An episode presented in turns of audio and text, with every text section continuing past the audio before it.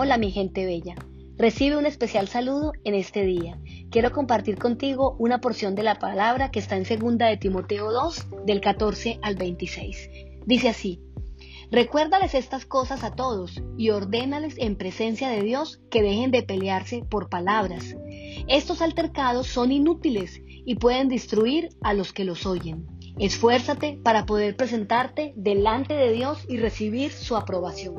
Sea un buen obrero, alguien que no tiene de qué avergonzarse y que explica correctamente la palabra de verdad. Evita las conversaciones inútiles y necias que solo llevan a una conducta cada vez más mundana. Este tipo de conversaciones se extienden como el cáncer.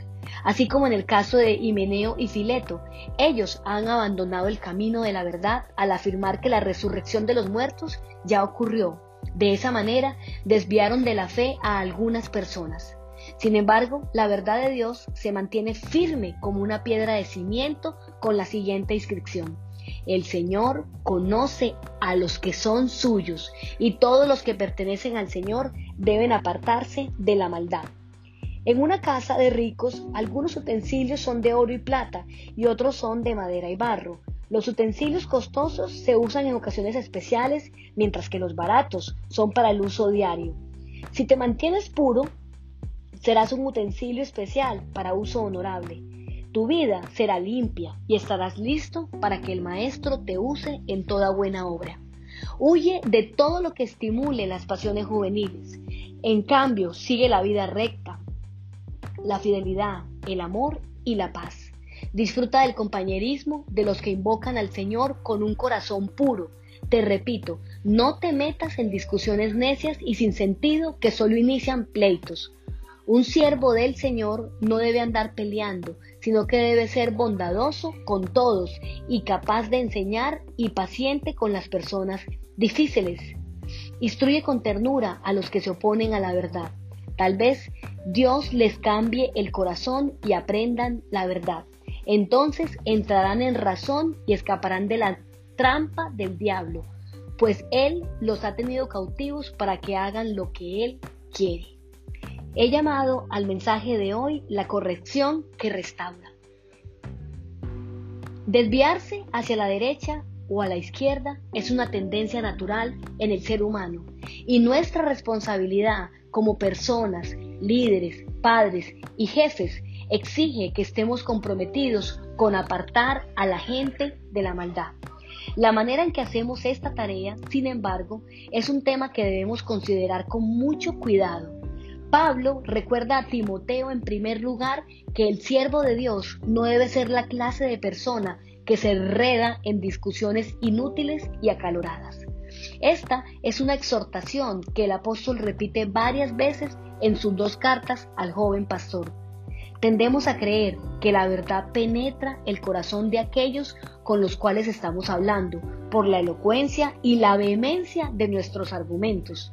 Nuestras enérgicas discusiones, sin embargo, frecuentemente delatan una falta de paciencia y amabilidad para con aquellos que ven las cosas de manera diferente a nosotros. En segundo lugar, Pablo enseña a su hijo espiritual que ha sido llamado a ser sufrido. Esto tiene que ver con la capacidad de saber cuándo es tiempo de callar. ¿A quién no le duele no decir lo que quiere?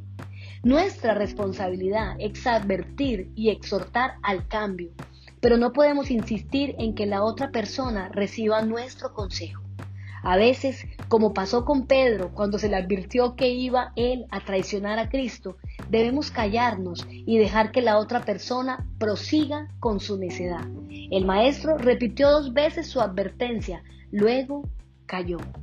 Sabía que sus palabras seguirían trabajando en el corazón de Pedro para producir a su tiempo el fruto necesario. El sufrimiento viene cuando sabemos que el otro va a lastimarse y no podemos hacer nada para evitarlo. En tercer lugar, Pablo advierte que toda corrección debe ser llevada a cabo con un espíritu de ternura. Muchas veces nuestras correcciones toman la forma de denuncias acaloradas, llenas de ira y hasta condena.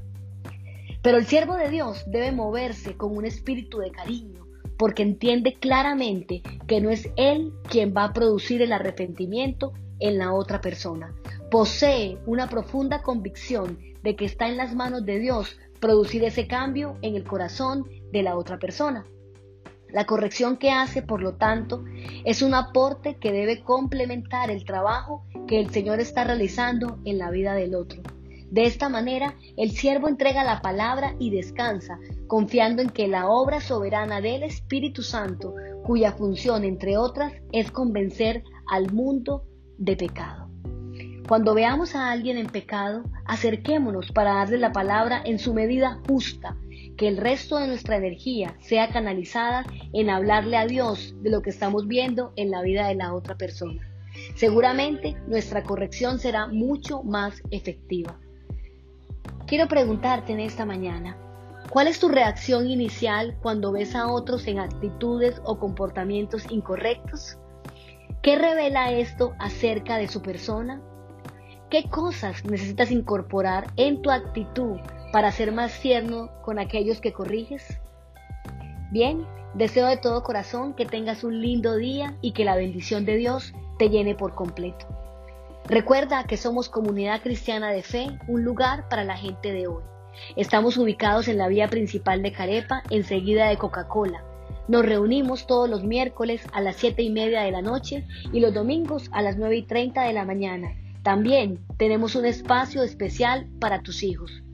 Búscanos en las redes sociales como Comunife Urabá y conoce también nuestra página web Diligencia allí tus datos para que recibas de manera permanente información acerca de nuestros eventos y acerca de nuestros mensajes. Un abrazo, Dios te bendiga. Chao, chao.